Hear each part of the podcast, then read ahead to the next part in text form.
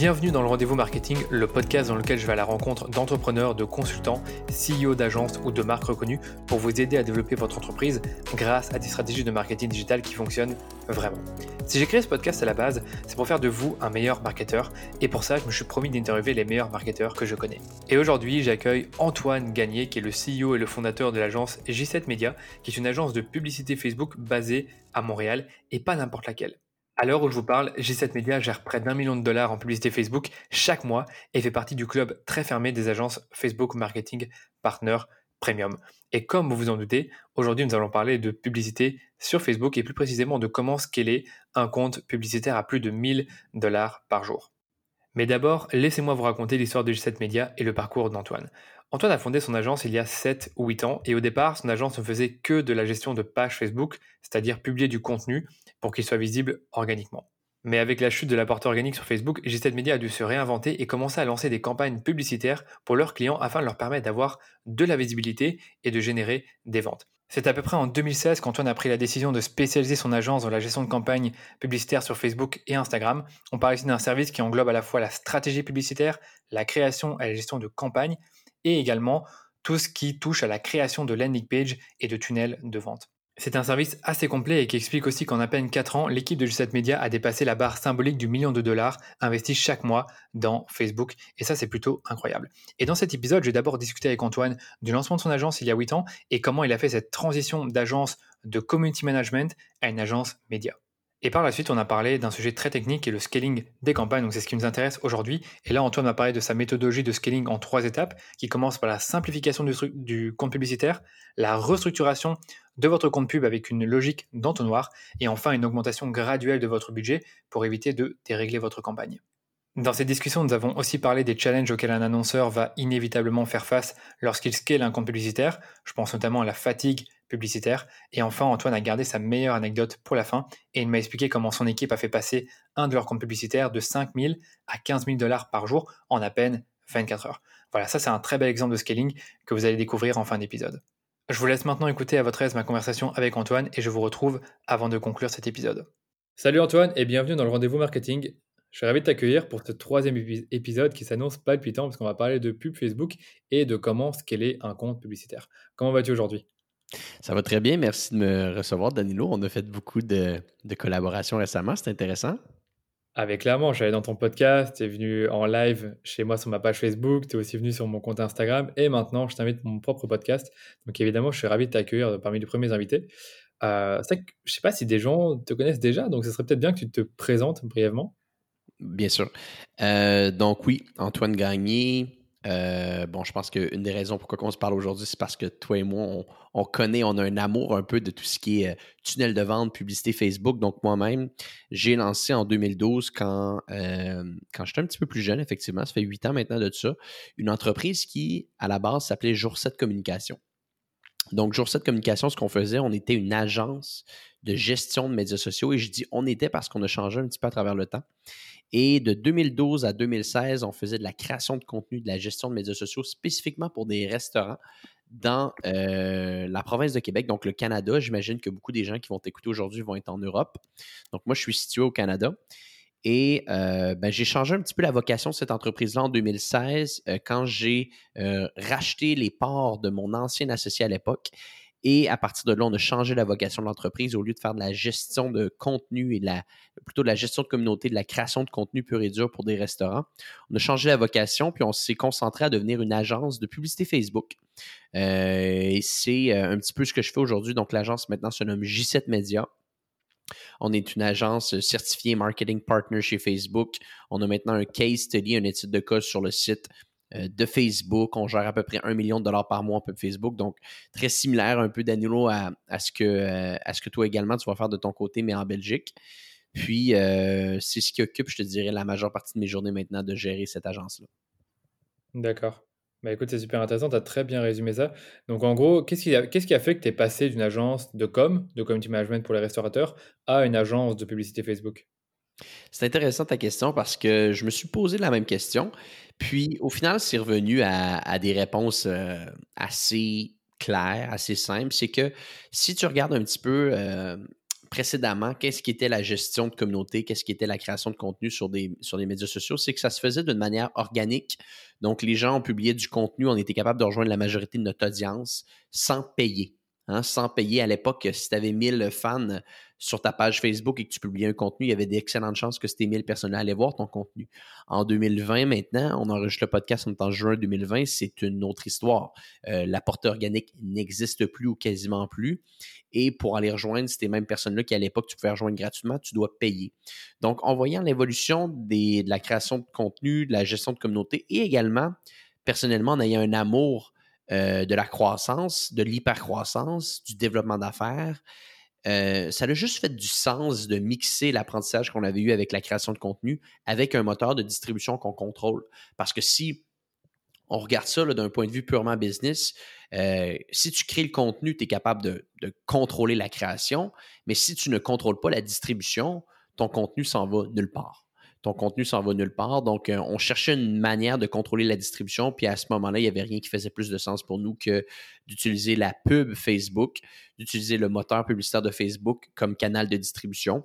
Donc, on s'est dit, on va mixer le canal de distribution à notre euh, belle équipe de création. Et à partir de là, ben là c'est là qu'on s'est dit, ça fait vraiment plus de sens de se focuser que là-dessus. Et euh, depuis cette décision-là, on n'a pas regardé en arrière et on a une belle croissance année après année. Non, génial, génial. Et je me posais deux, autres questions. La première, c'était est-ce que tu avais déjà une équipe de création avant 2016 Oui, c'est ça. Nous, euh, comparativement à beaucoup d'agences, euh, on a bâti euh, paradoxalement le volet de création avant le volet média.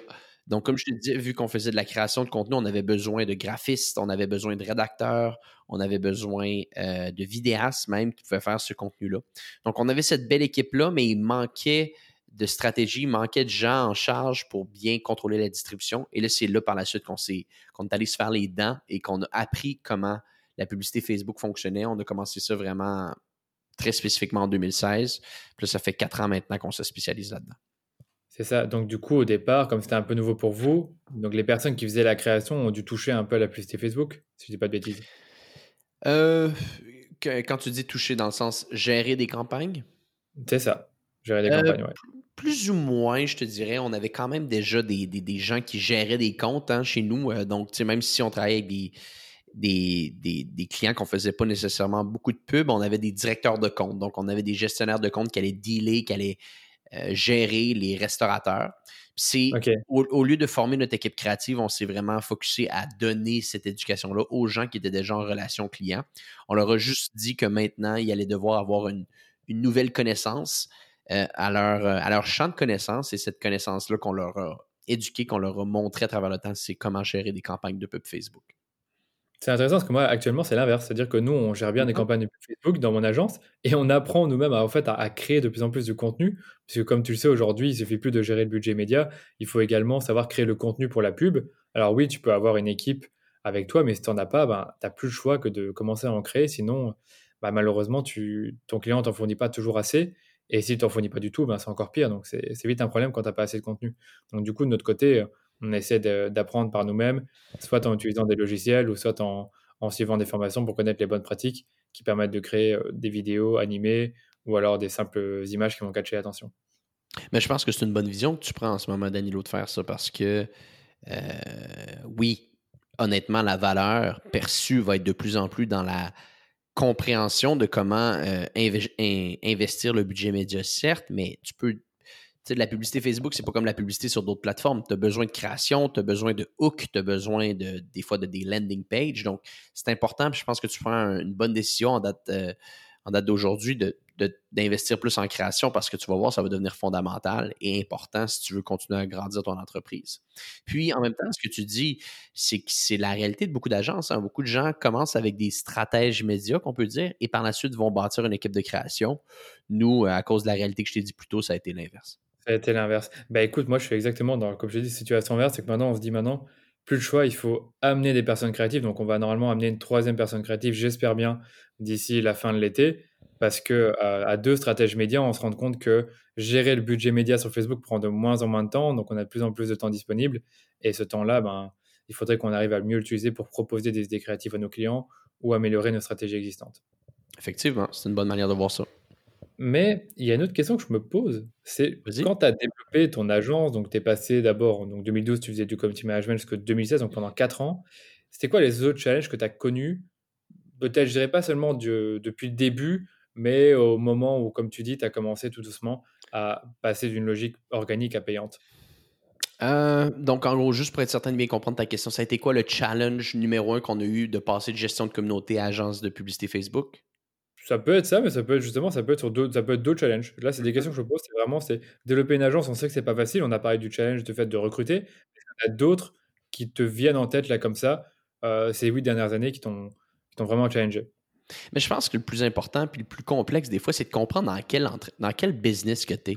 Dans quel business que tu es. Euh, je te donne un exemple. ok? Euh, Quand tu fais de la création de contenu puis de la gestion de communauté, tu es beaucoup plus dans une, dans une entreprise euh, de police d'assurance.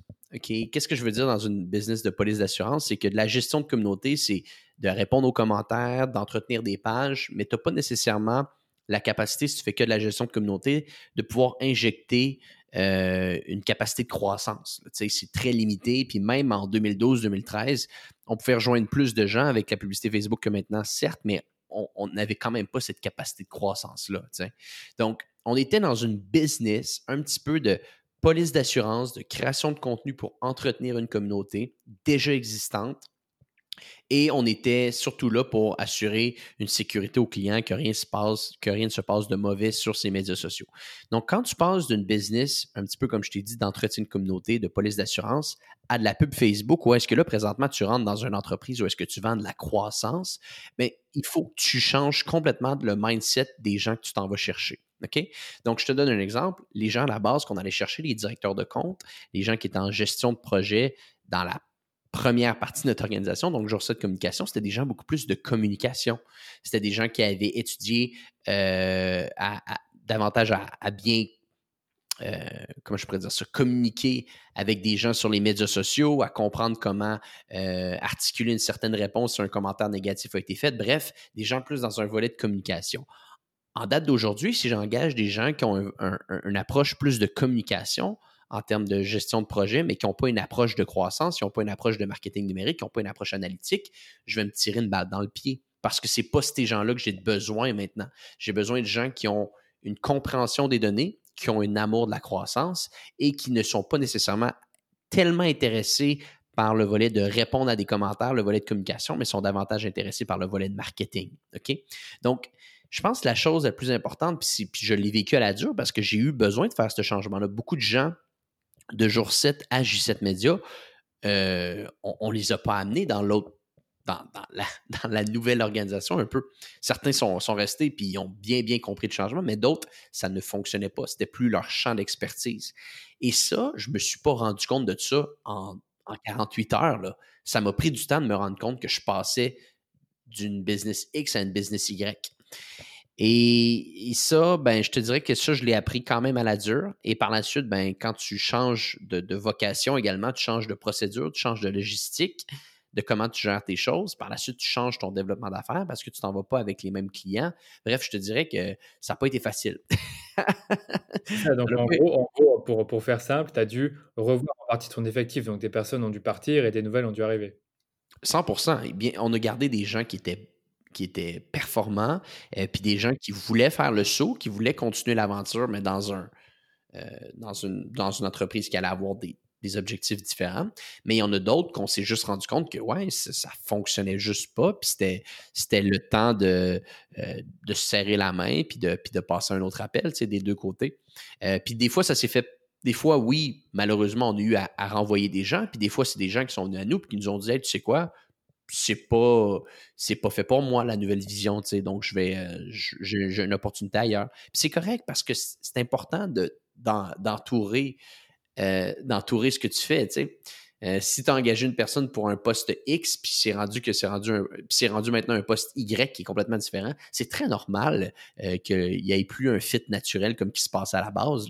franchement, c'est exactement ce que je me dis. En fait, je vais te dire déjà, c'était hyper, ça c'était très osé de, de revoir totalement votre stratégie et votre, vos prestations parce qu'il y a certaines agences qui à la base faisaient du community management et qui ont simplement rajouté la pub en plus. Mais toi, si, je comprends bien, tu l'as à partir d'un moment du, je vais pas dire du jour au lendemain, mais tu as, finalement arrêté ces prestations de, gestion de communauté pour faire que de la pub. Et c'est vrai que ça a dû être pour certains, dans ton entreprise, ça a dû être pas facile à, vivre et, à s'adapter.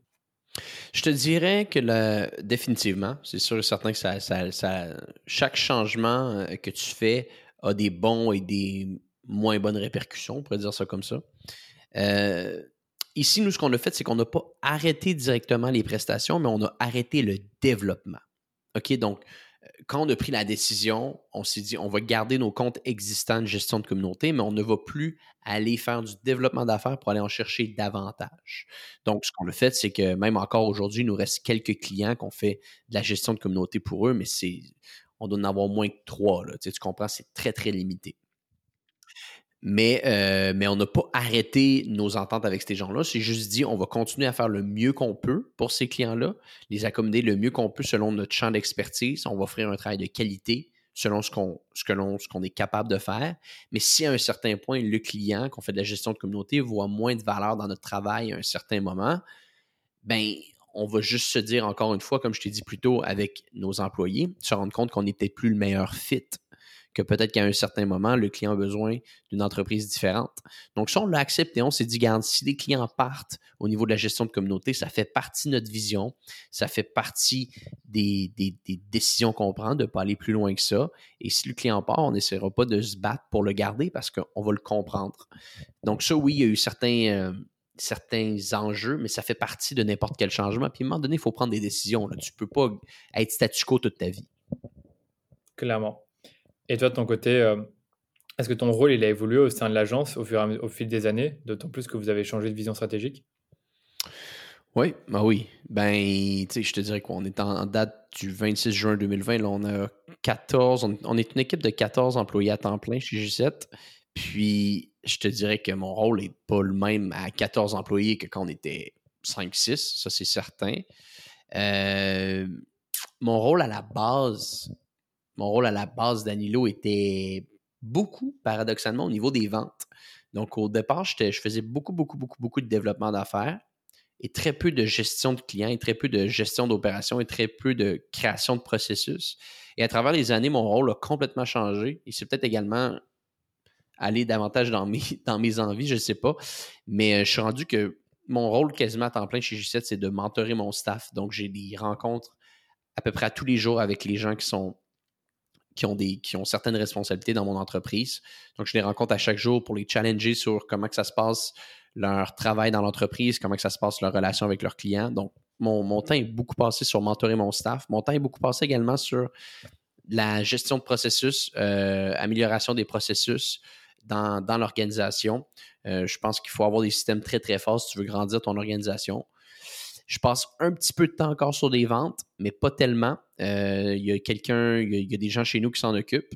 Et j'ai encore quelques clients que je gère dans l'entreprise pour être certain que je suis toujours, euh, que je suis toujours capable de, bien comprendre comment que la pub Facebook fonctionne et euh, être capable de donner mon, avis sur certains comptes.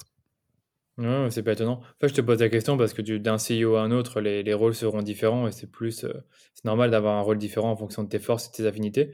Moi, de mon côté, c'est marrant parce que c'est un peu l'inverse de toi, c'est que j'ai beaucoup commencé, enfin, je fais toujours de la gestion de compte client, euh, de la création de contenu, mais au fur et à mesure du temps, j'aime bien justement développer plutôt la part de, de faire plutôt du développement d'affaires. Par contre, tout ce qui est process, ça, j'ai envie d'en faire le moins possible parce que j'ai déjà du mal à respecter mes propres process, alors commencer à en, créer d'autres, c'est un peu compliqué.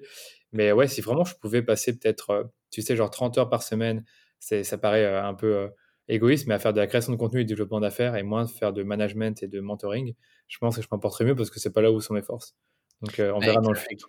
Clairement que tu es un bon marketeur. Euh, avoir bâti une audience comme tu le fais, euh, si tu es capable, si tu as le luxe de pouvoir le faire, fais-le parce que c'est sûr et certain que tu pourrais trouver à un certain point un, quelqu'un qui s'occupe un petit peu plus du volet de ton organisation, peut-être la gestion de tes équipes, la gestion de tes comptes. Puis toi, à temps plein, tu es là pour aller chercher des nouveaux clients parce que tu cette capacité-là, Danilo, à créer du contenu, à avoir une audience, à bien entretenir ton audience. C'est clairement une de tes forces. Là. Mais même, même si je ne suis pas un excellent commercial, j'arrive quand même à, comment dire, à mettre à l'aise, à mettre à l'aise un, client avec qui je parle au téléphone et euh, proposer des prestations au fur et à mesure. En tout cas, gagner la confiance de la, de la personne grâce à mes rendez-vous téléphoniques. Donc, je pense que je me débrouille là-dedans aussi. Mais Voilà, je, je, réfléchis à tout ça et on verra dans le futur comment ça va, comment ça va se développer. On n'y est pas encore, mais il faut le faire en fonction de ses forces. Donc, euh, clairement, en création de contenu, j'ai continué à en faire. Après, on verra. Écoute, Antoine, il y a un autre truc dont je veux parler avec toi, bien sûr, aujourd'hui, c'est pas seulement euh, ton rôle de CEO, ton agence, c'est aussi de Facebook Ads. Parce que toi, tu connais très bien le sujet, tu le maîtrises à la perfection. Euh, tu as des équipes qui gèrent des Facebook Ads et tu es au courant, on va dire, des, des, tendances grâce au fait que vous êtes une agence marketing partner chez Facebook. Et récemment, j'ai vu que tu as sorti un e-book sur le scaling des Facebook Ads que j'ai lu. Et le but de l'e-book, c'est d'aider des entreprises à scaler leur campagne jusqu'à 1000 dollars ou 1000 euros par jour. Et je voulais discuter un peu de, tout ce que tu parlais dans cet e-book-là. Et d'abord, je voulais commencer par te poser la question, parce que les auditeurs ne savent pas tous forcément, c'est qu'est-ce que tu entends, euh, qu'est-ce que tu veux dire par scaler des campagnes Facebook Ads? Ça veut dire quoi ça? Intéressant, bonne question. Euh, je dirais, qu'est-ce qu'on veut dire spécifiquement par ça? C'est que c'est tellement rendu intéressant de voir de la publicité euh, dans du marketing numérique parce que tu as des données de précision que tu n'avais pas auparavant. Donc, on est capable d'arriver et de voir exactement qu'à chaque dollar investi, combien tu vas en faire dans tes poches. Et ça, je trouve que c'est formidable. Et à un certain point, à un moment donné, si tu es une entreprise qui veut de la croissance, tu es une entreprise qui a l'ambition de grandir et que tu as des données de précision euh, qui te prouvent qu'à chaque dollar investi, tu peux, en, tu peux en avoir 2, 3, 4 dollars qui vont dans tes poches. La question maintenant à se poser, c'est pourquoi tu n'investis pas? Plus d'argent? Et nous, chez G7 Media, notre mission, c'est d'aider les entreprises à croissance, en croissance, pardonne-moi, à passer en hyper-croissance. Donc, on a des entreprises qui veulent passer vraiment à un autre niveau. Et euh, quand on veut passer à un autre niveau, il ben, faut que tu passes à travers la première étape qui est de investir un minimum de 1000 dollars par jour en pub Facebook. Et euh, donc, pour revenir à ta question, qu'est-ce qu'on veut dire par scaler? Ben, on veut dire simplement par grandir. On veut grandir en tant qu'organisation. On veut aller chercher plus de parts de marché. On veut augmenter nos revenus. On veut augmenter nos profits. Et ça, ça passe quand tu es une entreprise qui va en ligne par des investissements euh, publicitaires euh, avec plus de vélocité. Et ce guide-là que tu as mentionné, ben je pense que les gens vont pouvoir le, télécharger aujourd'hui montre exactement ça dans un document de 30 pages, comment passer à un minimum 1000 dollars par jour tes campagnes de publicité. Et si vous suivez vraiment ces 29 pages-là, vous risquez d'arriver avec une bonne formule qui va pouvoir vous aider à passer à un autre niveau. C'est ça, parce que ce qu'il faut comprendre, c'est que ce qu'est un compte publicitaire, ça demande d'avoir des bonnes méthodologies. Ce n'est pas magique, mais c'est vrai qu'il ne suffit pas juste, comme on en parlait avant le podcast, de rajouter un zéro quand vous lancez une campagne. Vous avez 100 dollars par jour ou 100 euros par jour. Il ne suffit pas juste de mettre 1000 euros par jour. C'est pas comme ça que ça marche. Et c'est un peu le but de, de, cette entrevue avec Antoine, c'est de voir un peu les méthodologies que l'on peut utiliser pour scaler un compte publicitaire. Et en fait, les, les premières méthodologies les plus connues, c'est scaling vertical et horizontal. Et scaling vertical, c'est le, le fait d'augmenter graduellement le budget euh, euh, d'une campagne. Et je pense que vous appelez ça dans l'e-book le, pace budgeting. Donc euh, en anglais, je ne sais pas comment ça exactement, mais en gros, c'est augmenter graduellement, peut-être tous les deux ou trois jours, de 10-20%. Je ne sais plus, tu recommandes combien exactement le budget de la campagne? Exact. Ça, on, augmente de 20% le budget à toutes les 48-72 heures, mais ça, c'est vraiment la dernière étape. Jamais tu, tu scales ton compte de pub en, en commençant par augmenter ton budget publicitaire. C'est pas la bonne manière de s'y prendre parce que c'est un monstre. le gestionnaire de publicité Facebook, c'est un monstre. Ça serait tellement facile de juste mettre un zéro de plus, comme tu le disais, à côté d'un compte qui investit 100 par jour, puis de le passer à 1000 par jour en mettant un zéro de plus, ça serait merveilleux. Mais malheureusement, c'est pas, euh, pas comme ça que ça fonctionne. c'est là où je voulais en venir. C'est justement, c'est comment, comment est-ce que ça fonctionne selon toi? Par où, par où est-ce qu'il faut commencer quand tu démarres ton process de scaling? Tu commences par quoi? Parfait. Ben, ça, je pense que ça va être intéressant. Puis, aux gens qui nous écoutent aujourd'hui, il va y avoir un lien, j'imagine, dans les notes euh, de ton podcast, Danilo. Euh, puis le lien, je l'ai créé. Donc, il s'appelle Expert au pluriel, donc, donc E-X-P-E-R-T-S. Euh, .j7media.com slash Danilo. Donc, si vous avez la chance, vous irez télécharger le guide là-dessus et vous allez pouvoir suivre un petit peu les étapes que je vais vous dire. Donc, en gros, ce guide-là est selon trois étapes. Puis la première étape qui est très importante de comprendre, c'est que des fois, euh, avant de, construire, c'est mieux un petit peu de, repartir sur des bonnes fondations. OK? De repartir sur des bonnes fondations. Et qu'est-ce que je veux dire par là? C'est que la première étape de notre compte, la première étape pour, pour structurer notre investissement publicitaire à un autre niveau, c'est de simplifier simplifier notre compte publicitaire. OK? Danilo, toi et moi, on a fait plusieurs lives ensemble. On en a parlé souvent de, ce, de cette approche-là, le Power 5. On en parle tout le temps. C'est important de revenir à la base. La simplification du compte publicitaire, c'est quoi? Le Power 5, c'est une technique que Facebook a lancée en début 2019 qui montre en cinq étapes comment utiliser le gestionnaire de publicité Facebook. Et une de ces cinq étapes-là s'appelle la simplification du compte publicitaire. Donc, c'est-à-dire d'avoir le moins de campagnes possible, le moins d'audience possible et le moins de publicité possible à l'intérieur de ton compte et de donner plus de flexibilité à Facebook pour optimiser vos campagnes publicitaires. Donc, je vous donne un exemple. Moi, c'est souvent ce que je dis à nos clients. La publicité Facebook avec le pixel, le pixel pour les gens qui nous écoutent aujourd'hui qui ne le sauraient pas, c'est comme une petite caméra de surveillance que tu mets sur ton site web qui parle continuellement à Facebook, OK? Donc, cette petite caméra de surveillance-là est capable de dire à Facebook, Hey Facebook, il y a tant de personnes qui sont allées sur la page d'ajout panier, il y a tant de personnes qui sont allées sur la page d'accueil du site web. Bref, tout ce qui se passe sur le site web, c'est de l'information que Facebook est capable de collecter grâce au pixel. Maintenant, le pixel a d'autres a d'autres capacités. Et une de ces capacités-là, c'est de savoir qui sur la plateforme présentement a un intérêt d'acheter ton produit. Qui sur la plateforme Facebook présentement a un intérêt de te donner son email en échange d'un guide? Qui sur la plateforme présentement est prêt à faire un ajout panier sur ta campagne? Bref, quand tu donnes un objectif spécifique au pixel, quand tu lances une campagne de publicité Facebook, le pixel devient comme un missile à tête chercheuse. Il va trouver ces gens-là et il va te il va faire en sorte que les conversions que tu as demandées à ta campagne euh, vont, se réaliser. Mais maintenant, c'est un missile à tête chercheuse-là. Qu'est-ce qu'il y a de besoin? Il a besoin d'espace. Donc, la première chose que tu dois faire quand tu veux scaler ton compte à plus de 1000 par jour, tu dois faire du ménage dans ton compte publicitaire. Je vais vous donner un exemple que vous allez être capable de télécharger encore une fois. Euh, vous allez être capable de voir encore une fois si vous téléchargez le guide. Euh, un de nos clients qu'on a commencé à travailler avec lui. On vous donne un exemple on a commencé à travailler avec lui en janvier, euh, je pense que c'est ça, c'était en janvier 2020. Et on arrive dans son compte de pub. On voit qu'en janvier 2020, il y a sept campagnes qui ont roulé pendant le mot complet. Et sur ces sept campagnes-là, il a injecté 4200 dollars de publicité. Il a fait un, un ROI, donc un retour sur son investissement de 3,4. Donc, à chaque dollar investi, il faisait 3,4 dollars dans ses poches. C'est quand même intéressant et ça, il le faisait avec sept campagnes. Le mois d'après, puis là, c'est euh, à partir du mois d'après, vraiment, c'est au mois de février qu'on a commencé à mettre nos mains dans notre compte. Au mois de janvier, on faisait juste une analyse. Au mois de février, là, le compte, le client avait augmenté son nombre de campagnes, il était rendu à 12 campagnes. 5700 investis, encore un retour de 3,4. Là, on passe de 7 à 12. Il y a beaucoup trop de campagnes. Là, nous, on arrive et là, on continue. Et là, c'est là que ça devient intéressant parce qu'au mois d'avril, au mois de mars et avril, on est passé à quatre campagnes de pub. Donc, on est passé de 14 campagnes, de 12, 12 campagnes, pardonnez-moi, à quatre campagnes. Donc, on a divisé le nombre de campagnes par trois. Et on a doublé le budget de publicité. On est passé à 9300 d'investissement en avril et le retour a été de 7,5. Donc, je répète, on était à 12 campagnes, on est passé à quatre campagnes, on a doublé le budget publicitaire et on a quasiment doublé le retour sur investissement.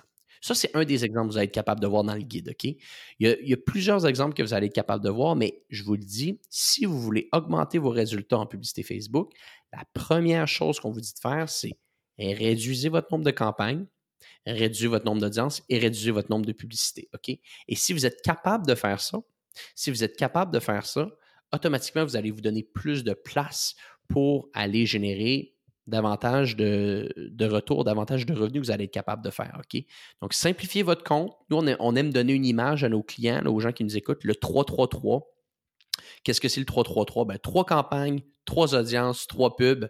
Euh, dans, chaque, dans chacune des audiences, c'est quand même une bonne, une bonne image que les gens peuvent garder en tête. Donc, trois campagnes dans votre compte, trois audiences par campagne et trois publicités par audience.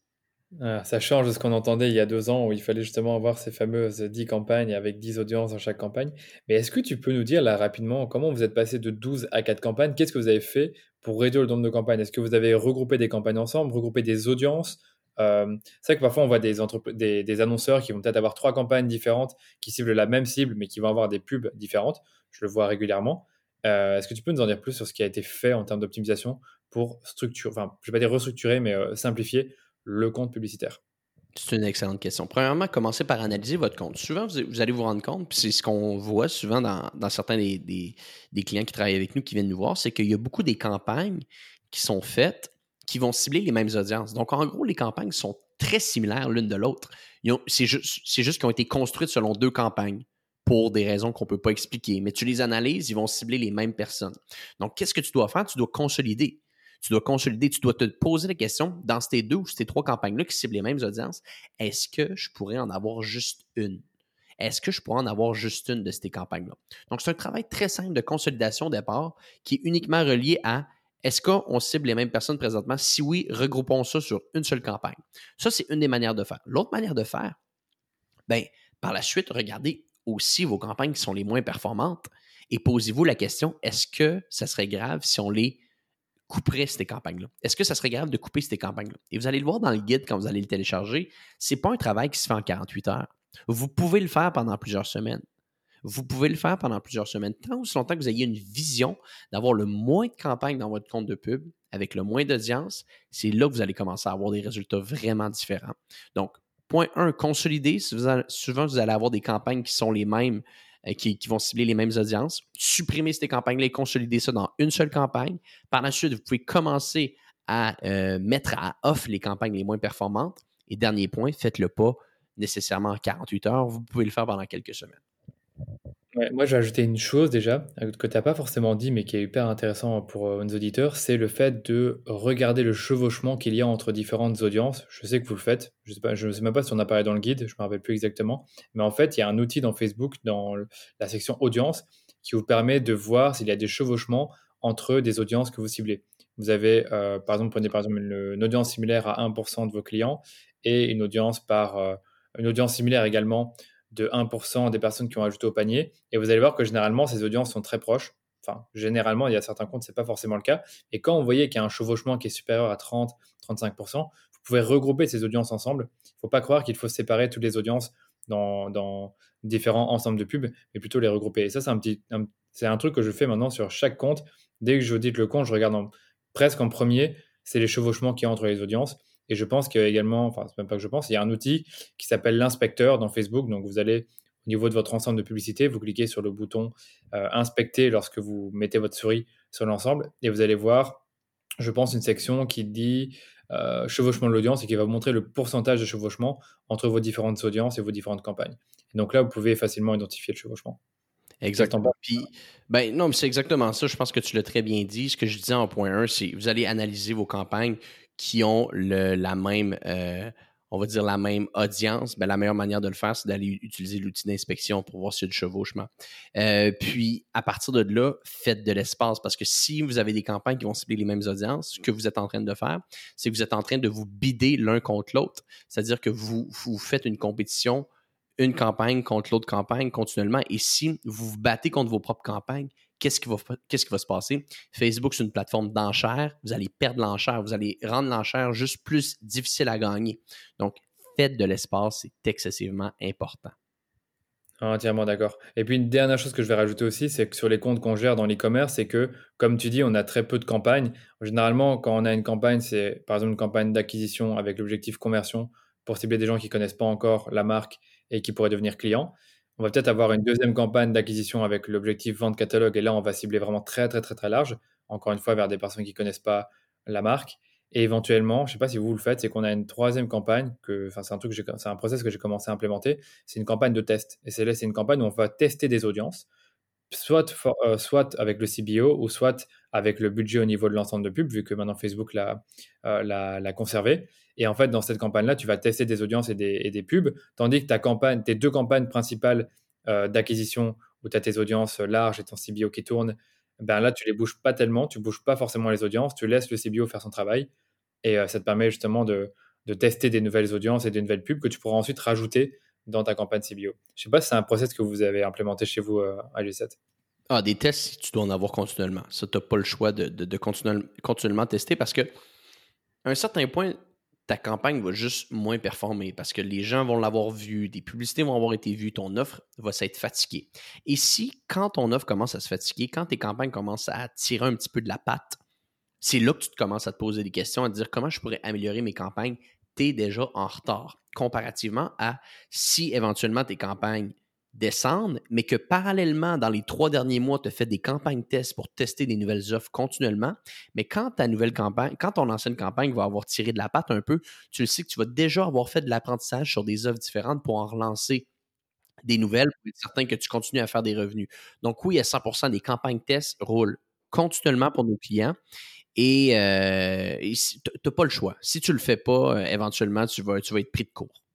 Voilà, et si j'explique ça, c'est parce qu'en fait, ces campagnes tests peuvent devenir vos campagnes où vous allez commencer à scaler, puisque si vous voyez que les tests commencent à bien fonctionner, vous scalez la campagne, ou comme je vous le disais, vous rajoutez les audiences de la campagne test dans la campagne de base où vous avez tout votre budget. Je ne sais pas si tu vois exactement ce que je veux dire, mais moi j'ai vraiment, pour certains clients, j'ai une campagne phare en quelque sorte. C'est la campagne où il y a vraiment les 3 à 4 meilleures audiences. Généralement, c'est des lookalikes, un centre d'intérêt qui est large, et point. Comme tu dis, c'est 3 à 4 audiences grand maximum dans la campagne. Et c'est là où on, met, tout notre budget. On va régulièrement updater, euh, mettre à jour les, contenus créatifs. Mais par contre, quand on a envie de tester des toutes nouvelles choses, des créas totalement différentes, euh, ou des hooks, comme tu dis, qui sont différents, ou des audiences qui sont euh, peut-être plus restreintes, ah bah là, on fera dans une autre campagne. Et ça, je trouve ça intéressant comme méthodologie parce que ça t'évite en fait de, comment on dit ça encore, bousculer ou de, je ne trouve plus le terme, mais de chambouler, voilà, chambouler ta campagne où tu scales, où tu as beaucoup de budget par jour parce qu'on sait très bien que Facebook, c'est une plateforme de volume, mais c'est aussi parfois instable lorsque tu modifies tes campagnes. Mais je pense qu'on en, on en reparlera dans la suite de, de cette leçon.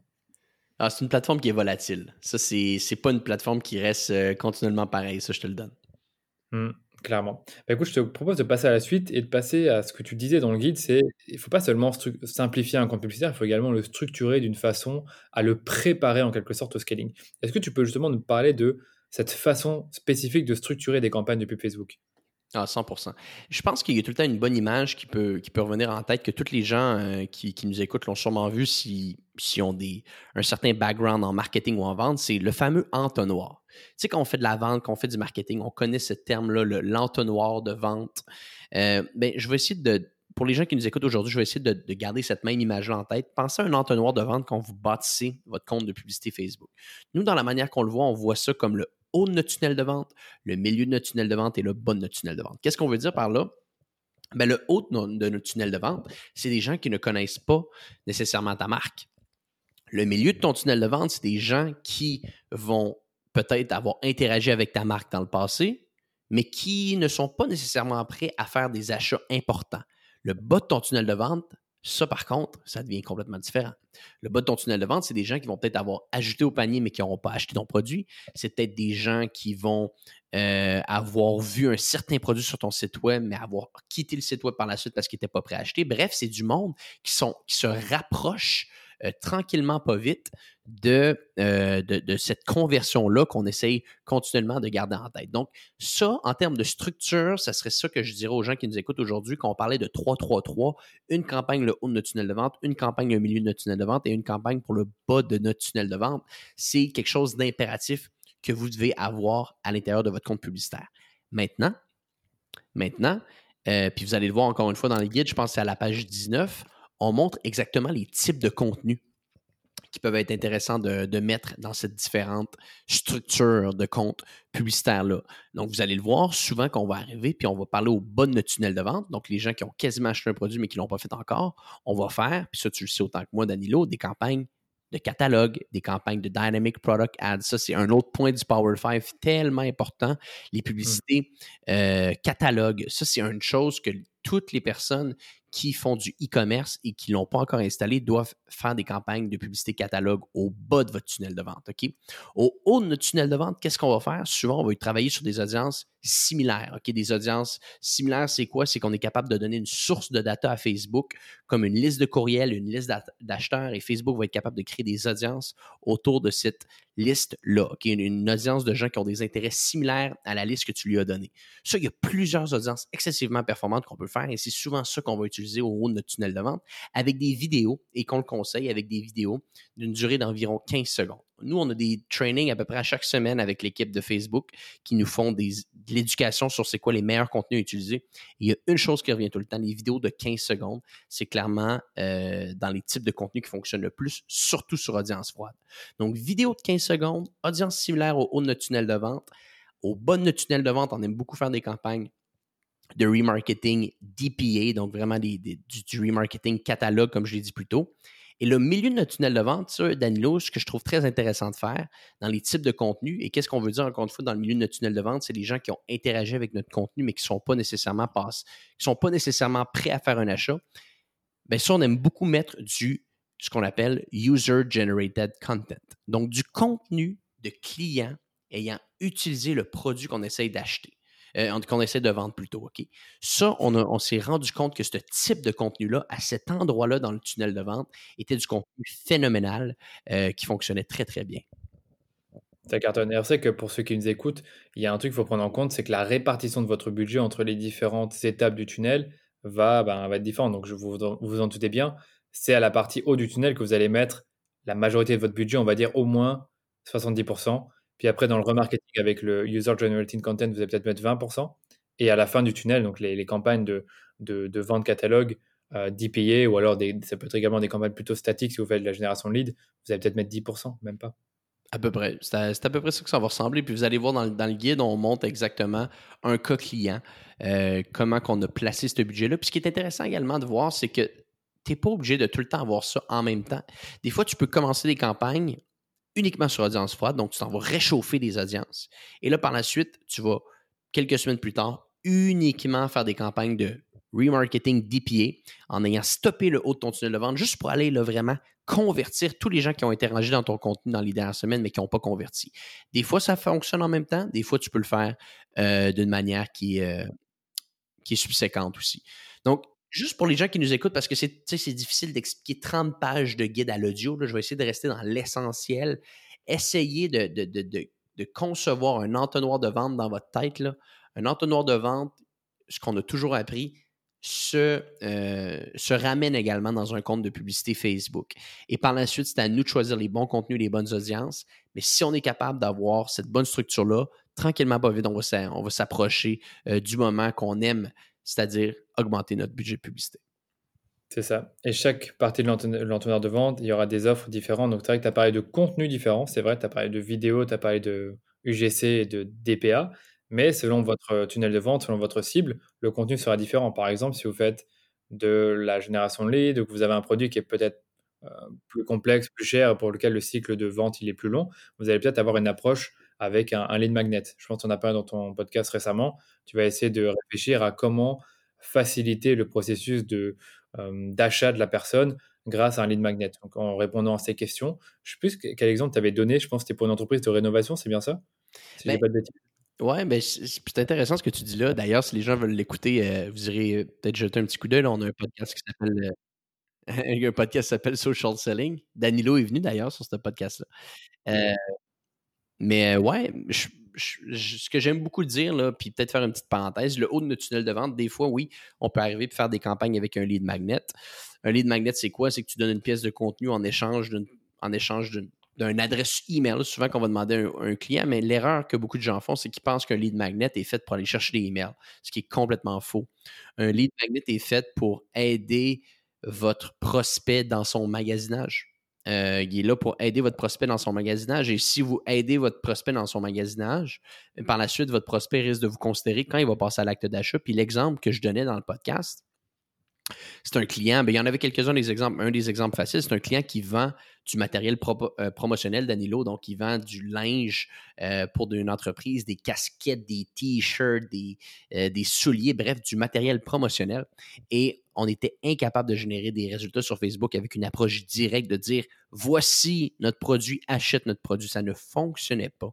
Et qu'est-ce qu'on a fait? On a créé un guide de prix un guide de prix d'environ une vingtaine de pages qui montre tous les différents prix qu'on doit penser qu'on veut acheter du matériel promotionnel et on donnait ce guide-là en échange d'une adresse courriel. Donc, qu'est-ce qui se passait? Automatiquement, on venait aider notre prospect dans son magasinage. Pourquoi? Parce que la question numéro un que les gens se posaient avant d'acheter du matériel promotionnel, c'était combien ça coûte? Combien ça coûte acheter des casquettes? Combien ça coûte acheter des t-shirts? Et là, en donnant ce guide-là, on venait répondre à cette question-là et en venant répondre à cette question-là, par la suite, les gens pouvaient se dire si eux ont la réponse à ma question, peut-être que je pourrais les considérer dans mon magasinage. Et là, ben là, c'est là que les résultats ont drastiquement changé, puis qu'on on était capable de, d'augmenter considérablement le budget publicitaire de ce client-là. Tu as tout résumé. c'est vrai que quand tu constates, enfin, quand vous constatez plutôt que votre approche avec la publicité ne mène à rien, ou alors que vos retours sur investissement sont très bas, essayez de réfléchir à offrir quelque chose de gratuit, comme un lead magnet. Comme le dit Antoine, pas seulement pour récolter des adresses email, mais justement pour aider la personne dans son processus d'achat ou de magasinage. Et ensuite, à ce moment-là, vous allez avoir ces fameuses séquences mail et euh, les, euh, des campagnes de retargeting pour recibler les personnes et les, aider dans leur processus d'achat, avec une offre, bien sûr. Exactement. Donc, euh, non, ça revient à la base même du marketing. Si tu ne peux pas vendre un produit directement, ben, essaie de voir qu'est-ce que tu es capable de faire. Puis, des fois, c'est ça, c'est d'aider la personne dans son magasinage. Et voilà, et je pense dans le podcast, je continue avec ce podcast-là, ce qui a été top, c'est que tu parlais du fait qu'il faut parler à ses clients, qu'il faut leur poser des questions, qu'il faut voir c'est quoi qui les bloque, pourquoi est-ce que tu n'as pas acheté, qu'est-ce qui te bloque. Et même moi, sur mon site actuellement, pour euh, si jamais vous allez euh, sur une des pages de vente de mon site, vous allez voir euh, un, une sorte de petit questionnaire, pas un questionnaire, comment on appelle ça encore, un, petit sondage qui va apparaître sur le bas de votre écran et qui va vous dire mais qu'est-ce que vous auriez besoin de voir sur cette page pour acheter plus facilement sur une de mes formations. Et en fait, le fait d'avoir des réponses à ces questions, ben, ça m'aide déjà à améliorer mes propres pages, mais peut-être à trouver un nouveau lead magnet qui pourrait aider des personnes qui s'intéressent à la pub Facebook à soit considérer une, formation en ligne ou un service de gestion de campagne. Ah, puis beaucoup de gens, souvent, Danilo, sont très lâches, dans le sens, on, beaucoup d'entreprises, non, mais c'est vrai, il y a beaucoup d'entreprises qui sont lâches, ils sont pas prêts à prendre le téléphone et d'appeler leurs clients puis leur poser des questions. Hey, voyons donc, si vos clients posez-leur des questions, pourquoi vous avez acheté chez moi? Qu'est-ce qui fait que vous avez acheté mon produit plutôt que le produit d'un consommateur? Qu'est-ce qui vous venait en tête avant d'acheter un produit chez nous? Et si vous cumulez du data qualitatif, vous allez être capable éventuellement d'en tirer des conclusions. Et ces conclusions-là vont vous amener à la création de contenu qui va vous aider par la suite dans vos campagnes d'acquisition. Tu sais, c'est tout. Il faut, juste des fois comprendre que euh, parler à ses clients, c'est tellement important. Puis il y a beaucoup de gens qui le négligent, puis ils pensent que tout ça va arriver par magie. Non. Il y a du travail, il y a des questions, il y a des interrogations. Et quand tu cumules cette data-là, ben, tranquillement, tu vas arriver à, améliorer le tout. C'est clair. On pourrait faire un épisode entier là-dessus parce que c'est tellement important de repartir du client, du besoin, avant de chercher à vendre. Mais bon, revenons, revenons au scaling des campagnes. Donc, euh, franchement, là, pour ceux qui nous écoutent, vous avez sûrement compris que vous devez simplifier votre compte publicitaire pour le préparer au scaling, organiser vos campagnes justement pour euh, éviter de partir dans tous les sens. Mais aussi, il y a un truc dont je veux te parler, et je parle souvent de ça quand on fait du scaling, c'est la fatigue publicitaire. J'ai écrit un article là-dessus récemment, le fait de saturer ton audience parce qu'elle voit trop souvent les mêmes publicités. Et c'est clair que quand tu dépenses 1000 dollars par jour sur un compte publicitaire, alors oui, il y a des cas où tu vas dépenser 1000 dollars par jour et tu auras différentes cibles dans différents pays, mais si tu fais ça dans un seul pays, dans un secteur, mais quel que, soit le secteur, tu vas quand même un peu saturer ton audience. Et moi, la question que je te pose, c'est comment est-ce que vous, vous gérez ça dans votre agence pour éviter, et je dirais même pas éviter, parce qu'on ne peut pas l'éviter, c'est combattre la fatigue publicitaire? Ça évolue. Euh, ça évolue beaucoup de la manière qu'on s'y prend. Je te dirais qu'à la base, de un, il faut comprendre, il faut que tu sois capable d'entourer les contenus qui ont fonctionné. Donc, souvent, eux qui font de la pub Facebook, qui nous écoutent aujourd'hui, vous allez lancer peut-être cinq publicités, quatre publicités, peu importe c'est quoi le nom, vous allez en lancer plusieurs. Et souvent, vous allez vous rendre compte qu'il y a certaines publicités qui vont, qui vont fonctionner plus que d'autres. Maintenant, la question à se poser, c'est quand tu as été capable d'entourer, disons, sur quatre publicités, une qui fonctionne excessivement bien, il y a des choses intéressantes qui peuvent sortir de là. Puis laisse-moi te donner un exemple assez fascinant. Un vidéo de 15 secondes qu'on fait avec un de nos clients, on lance le vidéo et euh, on arrive, on analyse le vidéo, puis il donne des très très bons résultats, mais amené avec un certain temps, comme n'importe quelle publicité, elle accumule de la fatigue, donc les résultats sont moins en moins intéressants. On regarde le vidéo et on se rend compte que dans le vidéo complet, il y a une partie du vidéo pendant la, je pense que c'est la 4 à la 8e seconde que la majeure partie des gens écoutent. Ça, c'était vraiment là, on dirait que c'était les, gens étaient capables de se rendre de cette seconde-là à cette seconde-là. Et là, on s'est rendu compte, on a analysé qu'est-ce qu'il y avait à cet endroit-là dans la vidéo. Puis il y avait un visuel spécifique. Et ce visuel spécifique-là, on s'est dit, crime, pourquoi on n'en ferait pas une publicité à image fixe en prenant uniquement le visuel qui apparaît de cette seconde-là à cette seconde-là dans la vidéo? On a fait un visuel avec ça, on l'a décliné, on l'a lancé de la pub, ça a fonctionné. OK? Et ainsi de suite, et ainsi de suite. On est capable de faire des déclinaisons sur plein de contenus. Tout ça pour dire, la seule manière d'éviter la fatigue publicitaire, c'est de créer plus de créatifs. Mais de créer plus de créatifs d'une manière intelligente. Si vous commencez à faire juste plus de pubs parce que vous avez besoin de plus de publicité, vous allez vous tirer dans le pied. Si d'un autre côté, vous analysez le contenu que vous avez, Vous analysez qu'est-ce que votre client va regarder, qu'est-ce que votre client va cliquer sur votre contenu, combien de temps il va écouter votre vidéo. Et par la suite, vous faites une bonne analyse et vous faites de la déclinaison de contenu. Là, vous risquez d'avoir du succès. Donc, tout ça pour dire que c'est comme ça, nous, qu'on va faire beaucoup plus de pubs en analysant, en tirant des conclusions et par la suite en faisant de la production et ainsi de suite, et ainsi de suite, et ainsi de suite, et on n'arrête jamais. Par la suite, il y a des manières techniques, des fois, d'éviter un petit peu le ad fatigue. Tu peux utiliser des publicités, euh, des publicités dynamiques. Euh, il y a plusieurs manières de s'y prendre, mais une chose revient, il faut que tu fasses complètement, euh, continuellement plutôt, un refresh. Tu dois rafraîchir tes créatifs en cours. Et si tu veux le faire d'une manière intelligente, analyse, audite tes contenus qui fonctionnent déjà très bien dans ton compte de pub. Voilà, là, tu as dit un truc que j'entends très rarement, c'est repartir de ce qui a marché précédemment et refaire des, contenus qui sont nouveaux, mais qui sont, je dirais en quelque sorte, basés sur la même idée que ce qui a bien marché ou la même, euh, la même créa en quelque sorte qui était euh, déjà imprégnée dans une, dans une autre créa. Donc je suis entièrement d'accord avec toi. Hein. Et, ça, et ça demande, encore une fois, c'est un processus d'analyse. On en a parlé au début de l'épisode, c'est qu'il ne faut pas seulement être bon en, communication, en écriture, mais aussi en, bon en analyse, à la fois analyser euh, les résultats, mais aussi ce qui a marché comme contenu et regarder le contenu, comprendre ce qui a pu fonctionner. Mais entièrement d'accord avec toi. Par contre, là, j'ai posé une autre question par rapport à tout ça. C'est qu'est-ce tu vois quand tu connais, tu, sais sûrement, euh, tu connais bien la. Par contre, il y a une autre question qui me vient en tête là maintenant, puisqu'on parle de, rafraîchir les créas, c'est la fameuse phase d'apprentissage. Et tu sais comme moi que lorsque tu modifies une campagne, une audience, euh, une, publicité, tu réinitialises cette phase d'apprentissage. Et j'ai posé la question, c'est comment est-ce que vous faites, vous, à ne pas trop réinitialiser souvent cette phase d'apprentissage? Bon, je pense qu'on arrive un peu dans le point 3 de comment augmenter ses budgets, parce que c'est ça qui arrive. Hein. Euh, quand tu veux augmenter les budgets de, publicité, qu'est-ce que tu vas faire automatiquement? Tu vas impacter ta phase d'apprentissage. Pour les gens qui nous écoutent aujourd'hui, euh, la phase d'apprentissage, ben, c'est quand tu lances une campagne sur Facebook, et on, le dit un petit peu plus tôt, le, pixel Facebook, l'algorithme de Facebook devient un missile à tête chercheuse.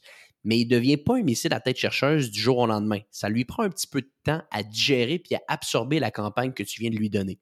Donc, quand tu vas lancer une campagne, souvent, tu vas être capable de voir à l'intérieur de ton compte que, ta campagne est, est dans la phase d'apprentissage. Donc, ça veut dire qu'elle n'est pas à son plein potentiel. Et tant ou longtemps qu'elle n'aura pas quitté cette phase-là, elle ne pourra pas devenir, je le répète, ce fameux missile à tête chercheuse.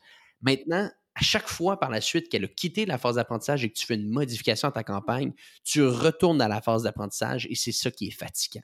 C'est ça qui est fatigant parce que dès que tu retournes dans la phase d'apprentissage, automatiquement, tes résultats risquent d'être impactés.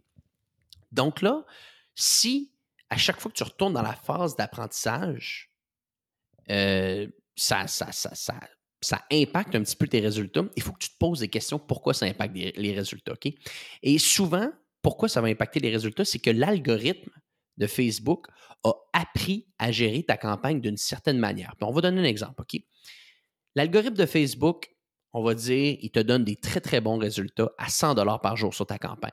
OK? Donc là, toi, tu vois ta campagne, tu es sorti de la phase d'apprentissage, ta campagne maintenant est active, elle se passe bien, puis tu as un coût d'acquisition très intéressant à 100 par jour. Donc là, ce qui est en train de se passer, c'est que l'algorithme de Facebook est capable de trouver des gens sur sa plateforme avec les audiences que tu lui donnes qui ont un intérêt d'acheter ton produit à 100 par jour. Mais là, je tiens à le répéter, avec 100 par jour. Pas nécessairement avec 50 000 par jour. Parce que là, l'algorithme a appris avec 100 par jour. Donc là, si tu veux limiter, si tu veux limiter les impacts de ce qui va se passer, il faut que tu augmentes ton budget graduellement. Parce que je vous l'ai dit, si à 100 par jour, il y a des résultats, ça ne veut pas nécessairement dire qu'à 50 000 par jour, il y aurait les mêmes résultats. Mais peut-être qu'il pourrait garder des résultats similaires à 120 par jour. OK? Peut-être qu'il pourrait garder des résultats similaires à 120 par jour. Et c'est là que tu peux commencer à faire ce qu'on appelle, nous, le pace budgeting. Une augmentation graduelle de ton budget pour être certain de ne pas trop impacter euh, l'apprentissage que l'algorithme a fait. OK? Donc, en augmentant de 20% ton budget, donc passer ton budget de 100 à 120 par jour, automatiquement, bien entendu, tu vas retourner dans la phase d'apprentissage. Mais ça ne va pas tellement être compliqué pour Facebook de réapprendre comment passer de 100 à 120 par jour parce que l'augmentation de budget a été faite d'une manière graduelle, intelligente et progressive. Donc, dès que tu retournes dans cette phase d'apprentissage-là, si tu as bien fait tes calculs et ta campagne se passe bien, habituellement, ce 20 %-là va être capable d'être absorbé et tu es capable de continuer et de repasser à un autre niveau, de repasser à un autre niveau. Il y avait mon collègue Antoine Dalmas qui disait des fois, il y a un mur invisible à une campagne, puis ça, c'est vrai. Des fois, il y a comme un certain moment que ta campagne ne peut pas aller plus loin, que tu lui injectes plus d'argent, puis elle n'est pas capable de le prendre. Ça l'arrive des fois, mais tant longtemps que ça n'arrive pas, vous pouvez continuer à faire une augmentation. Puis nous autres, ce qu'on propose, c'est de faire une augmentation d'environ 20% du budget à tous les 48-72 heures. Maintenant, je veux faire un petit disclaimer ici, une petite parenthèse. Ça nous arrive des fois qu'on fait des augmentations excessivement agressives. Excessivement agressives. Mais ça, c'est parce qu'on connaît le compte par cœur. On connaît le compte par cœur. On le sait que le compte est capable de le prendre. On le sait que l'algorithme va être capable de prendre cette augmentation-là. Mais moi, ce que je suis en train de vous dire aujourd'hui, c'est de faire une augmentation de budget d'une manière sécuritaire. Une manière sécuritaire, c'est 20% tous les 48-72 heures. Si vous connaissez votre compte par cœur et vous savez que votre compte est capable de passer de 5 000 à 15 000 par jour en une journée, je vous ai dit ces chiffres-là aujourd'hui parce que je l'ai vu avec certains de nos clients qu'on est capable de le faire. C'est correct de le faire.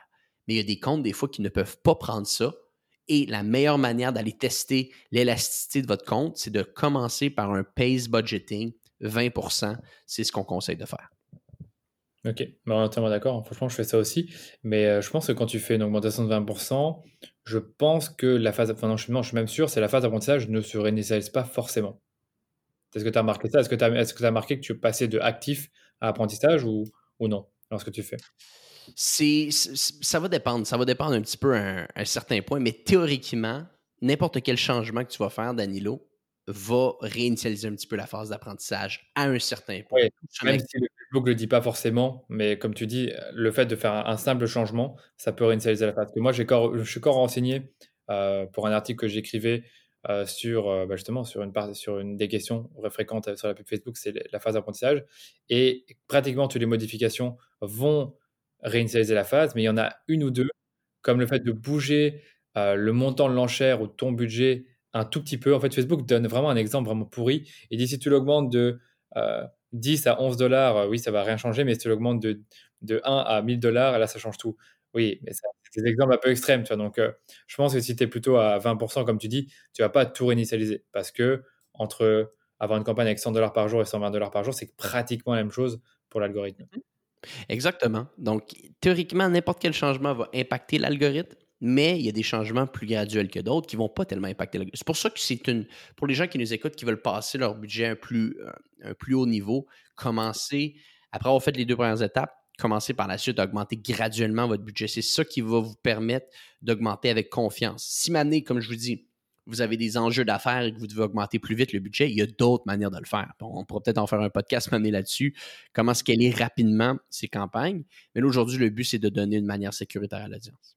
Ah ben justement, j'avais une question sur comment scaler rapidement euh, un compte publicitaire. Donc, est-ce que tu n'as pas un cas concret à nous raconter d'un client pour lequel vous avez scalé très rapidement? Je ne dis pas en 10 mois, je dis vraiment en 1 ou 2 mois. Est-ce que tu peux nous en ah. présenter ben, on a un compte hier. On a un compte hier qui est passé de 5 000 à 15 000 par jour en une journée. Tu sais. Puis c'est. Explique-nous ça. ah, ben, c'est. En gros, ça part d'une compréhension complète du compte. OK? Donc, je vais faire encore une petite parenthèse. Ça fait plus de 18 mois qu'on travaille avec ce compte-là. Le compte, on le connaît par cœur. On sait jusqu'où on est capable d'amener. On sait quelle audience fonctionne. On sait quel créatif fonctionne. On sait quelles offres qui fonctionnent. OK? Donc, jamais de la vie, on aurait fait ça avec un compte qu'on n'aurait pas cet historique d'apprentissage-là. Jamais. Jamais de la vie, OK? Donc, je veux juste que les gens qui nous écoutent aujourd'hui comprennent ça. Ce n'est pas quelque chose que tu peux faire n'importe où, n'importe quand. Maintenant, avec tout l'apprentissage qu'on a fait avec ce compte-là, on le sait, on le sait qu'on a déjà été capable, avec certaines audiences et certains créatifs, d'amener le compte à 20 000 par jour. On l'a déjà fait. Le compte a déjà, l'algorithme a déjà eu cette élasticité-là. Donc, on le sait qu'on peut se rendre là. Donc là, on était dans un contexte où est-ce qu'on investit à peu près 5 000 par jour. Et euh, ben là, le client est arrivé puis il voulait augmenter drastiquement puis plus rapidement parce qu'il y avait plus d'inventaire que prévu. Donc, il nous a dit maintenant, les budgets, c'est 15 000 par jour. Mais qu'est-ce qu'on a fait? On stoppe la campagne, on garde les mêmes audiences et on la relance à 15 000 par jour. OK? Simplement. Oui. Il n'y a pas d'autre chose qu'il faut que tu fasses que ça parce que tu peux. Théoriquement, ben, peut-être qu'il y a des gens qui vont nous donner des exemples. Là mais moi, je ne l'ai jamais vu. De prendre une campagne puis de la prendre de 5 000 à 15 000 par jour, je n'ai jamais vu quelqu'un le faire puis avoir du succès. Mais de voir une campagne qui fonctionne à 5 000 par jour, la stopper et relancer la même campagne, mais cette fois-ci avec un bid à 15 000 par jour, ça, c'est quelque chose que j'ai vu fonctionner très souvent. attends, juste, juste deux questions. Tu l'as stoppé et dupliqué ou stoppé et relancé à 15 000 J'ai stoppé, j'ai créé une nouvelle campagne et je l'ai relancé à 15 000. Voilà, nouvelle campagne. Est-ce que cette campagne contenait exactement les mêmes audiences ou est-ce que les audiences étaient devenues plus larges entre-temps pour donner à l'algorithme plus d'élasticité? On avait déjà des audiences très très larges au départ, donc c'était les mêmes audiences. Ok. Ah bah écoute, parfait. C'est incroyable. Franchement, j'avais, j'entends rarement des cas comme ça, mais euh, incroyable. on l'a fait récemment dans un, récemment la semaine passée sur un cas plus petit. C'est un client qui a testé une autre offre, 100 dollars par jour. Uh-huh. On a eu un retour excessivement intéressant. Fait qu'après 24 heures, on a stoppé la campagne, on l'a relancé à 200 dollars par jour. Les résultats étaient encore excessivement intéressants. On a stoppé la campagne, on l'a relancé à 400 dollars par jour. Donc tout ça se passe en 5 jours. OK? D'accord. à 400 dollars par jour, le retour fonctionne encore. Donc là, on a dit au client, mais parfait, on va le passer à 1000 dollars par jour, on le passe à 1000 dollars par jour, les résultats. Et là, à chaque fois, tu, me confirmes que c'était à chaque fois une nouvelle campagne ou c'était la même? Donc écoutez bien, une nouvelle campagne pour ceux qui nous écoutent, c'est ultra important que vous compreniez ça, c'est qu'en gros, ils ont stoppé la campagne, ils ont dupliqué et ils ont relancé la même campagne mais avec un tout autre budget. Donc en donnant directement à l'algorithme, ben, il ne, le bouscule pas parce que tu recommences en fait. Euh, exact. C'est quand tu analyses que tu as un certain résultat que tu peux avoir avec une campagne. Puis c'est ça qui est intéressant aussi, c'est que là, ce que je suis en train de vous dire aujourd'hui, encore une fois, le compte que je viens de vous parler, c'est un compte connaissait par cœur, ça faisait plusieurs mois, tu sais. Euh, donc, donc, ça, c'est quelque chose qu'on sait. Mais j'aurais pas fait ça avec un compte que je ne connaissais pas. Et oui, on relance, on relance l'enchère et souvent l'enchère, si la campagne a été bien montée, va être capable d'aller gagner ces conversions-là, même avec un prix plus haut.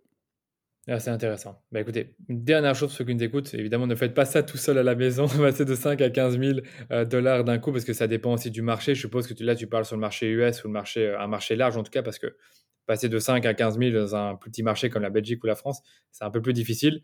Donc, il ne faut pas se louper et il faut faire attention à ça quand même. Effectivement, effectivement. On sait jamais. Alors, Antoine, pour terminer ce podcast, bah, je, vais, terminer par la, la, question rituelle de fin. C'est est-ce que toi, tu fais la pub Facebook pour promouvoir les services de ton agent cette fois-ci? On le fait en deux temps. Euh, premier temps, c'est que là, présentement, on le fait pour promouvoir nos différents contenus. Je vous le disais tout à l'heure, on a des podcasts, le podcast Social Selling, mais également le podcast Hypercroissance. Euh, on va faire de la publicité Facebook pour les promouvoir dans un volet un petit peu plus de awareness. Et on fait également de la publicité pour promouvoir nos différents contenus. Maintenant, on vient de relancer, de terminer la création d'un gros tunnel de vente où est-ce que là, on va investir massivement euh, en publicité Facebook là-dessus. Donc oui, on le fait, mais c'est sûr et certain que quand tu vends de la prestation de service, la pub Facebook, on va se le dire, est quand même moins intéressante que si c'était un e-commerce. Donc, on ne va pas investir autant que nos clients, mais oui, on investit. Voilà, en fait, ce que, ce que tu veux dire par là, c'est que quand tu fais de la pub Facebook pour des services, il te faut un bon tunnel de vente. Et là, visiblement, vous en avez trouvé un, vous en avez travaillé un, et vous allez le tester avec la pub Facebook. Mais c'est vrai que en fait, je sais pas, je, suis partagé sur, là-dessus parce qu'il y en a qui, arrivent très bien, qui font des campagnes de pub Facebook pour promouvoir leurs services, leur coaching, leurs prestations. Ça marche. Mais pour d'autres, ça marche moins bien. Moi, j'ai testé, j'ai rarement eu des bons résultats en faisant la pub Facebook pour promouvoir mes services. Et même le simple, mes, campagnes d'emailing pour mettre en avant mes services fonctionnent moins bien que pour la formation. Donc, moi, je suis. Euh, voilà, je pense qu'on a déjà parlé dans ton podcast, mais euh, même pour toi, tu m'as déjà dit que la majorité de vos clients proviennent du referral, donc de, des partenariats stratégiques, et mhm. éventuellement de, recommandations bouche-oreille. Ouais, ben après, il faut, que tu comprennes dans quel type d'entreprise que tu es. Dans le B2B, euh, c'est sûr que c'est différent que dans le B2C. Donc, c'est pas le canal numéro un pour nous, la pub Facebook, mais on en fait un peu. Ouais. Par contre, Antoine, tant que j'y suis, je, parlais avec euh, Bruno, qui était notre première euh, invité du podcast, et il me disait qu'il faisait de la pub LinkedIn pour promouvoir son activité de consultant euh, en campagne Google et il a des bons résultats. Et donc, il cible spécifiquement bah, le, CEO de la boîte ou le directeur marketing et il va leur montrer du contenu, que ce soit gratuit ou du contenu, euh, comment on dit ça encore, des leads magnets pour récolter des infos de, contact. Et il m'a dit que ça marchait plutôt bien pour avoir des leads. Donc, intéressant. Tester de votre côté, euh, mettez un petit budget sur LinkedIn et voyez ce que ça donne parce que je trouve que comme la façon dont il l'a décrit dans le podcast, donc tu pourras écouter si tu veux, bah, ça m'avait euh, plutôt intéressé. D'ailleurs, j'avais même dit qu'après le podcast, on devait en parler. Je n'ai pas eu l'occasion de leur demander exactement sa stratégie. Mais je te, le dis, tant qu'on y est, c'est que la pub LinkedIn peut être intéressante dans ton cas, parce que lui, il le fait aussi. Intéressant, je vais garder ça en tête, Danilo. Mmh. Ah ben écoute, parfait Antoine. Bah, merci à toi encore une fois pour tout le contenu que tu as donné. Euh, évidemment, on va reparler de l'ebook. où est-ce qu'on peut retrouver ton ebook? À quelle URL à nouveau Est-ce que tu peux nous la donner? Est-ce qu'on va la mettre dans les show notes? Ben oui, donc on va avoir un petit un, URL qu'on va avoir pour, euh, pour les gens qui nous écoutent. Donc expert e x p e r t s.j7media.com slash Danilo. Donc il va avoir un beau guide pour tous les gens qui nous écoutent aujourd'hui qui vont pouvoir passer leur campagne à plus de 1000 dollars par jour euh, sur Facebook. Parfait, merci beaucoup. Et de ton côté, où est-ce qu'on peut te retrouver? Ben, je vous invite à aller peut-être écouter nos podcasts. On a le podcast Social Selling, euh, qui est un podcast qui aborde des sujets de marketing numérique, spécifiquement de pub Facebook à toutes les semaines. On a également le podcast Hyper Croissance, où est-ce que j'interviewe des entrepreneurs qui sont passés en hyper croissance avec leur entreprise. Euh, podcast affaires, donc les gens qui aiment le volet business, vous allez être les bienvenus sur ce podcast-là.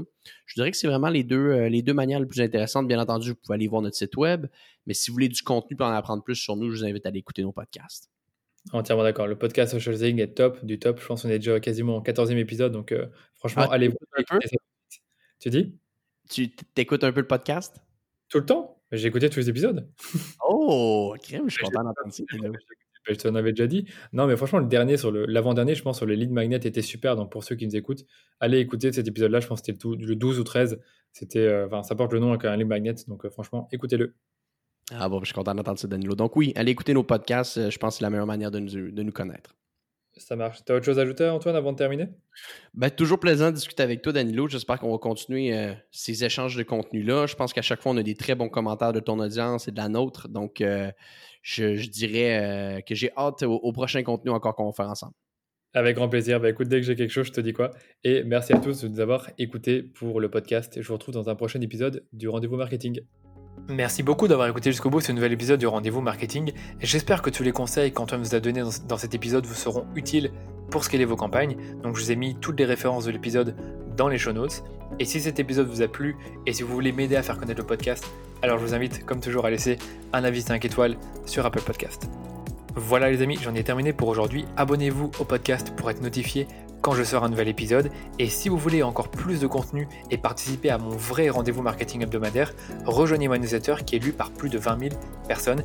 Il vous suffit de, me laisser vos coordonnées sur mon site à l'adresse daniloduchesne.com slash blog. Le lien se trouve dans les notes de cet épisode. Allez, je vous dis à bientôt pour un nouvel épisode de Rendez-vous Marketing.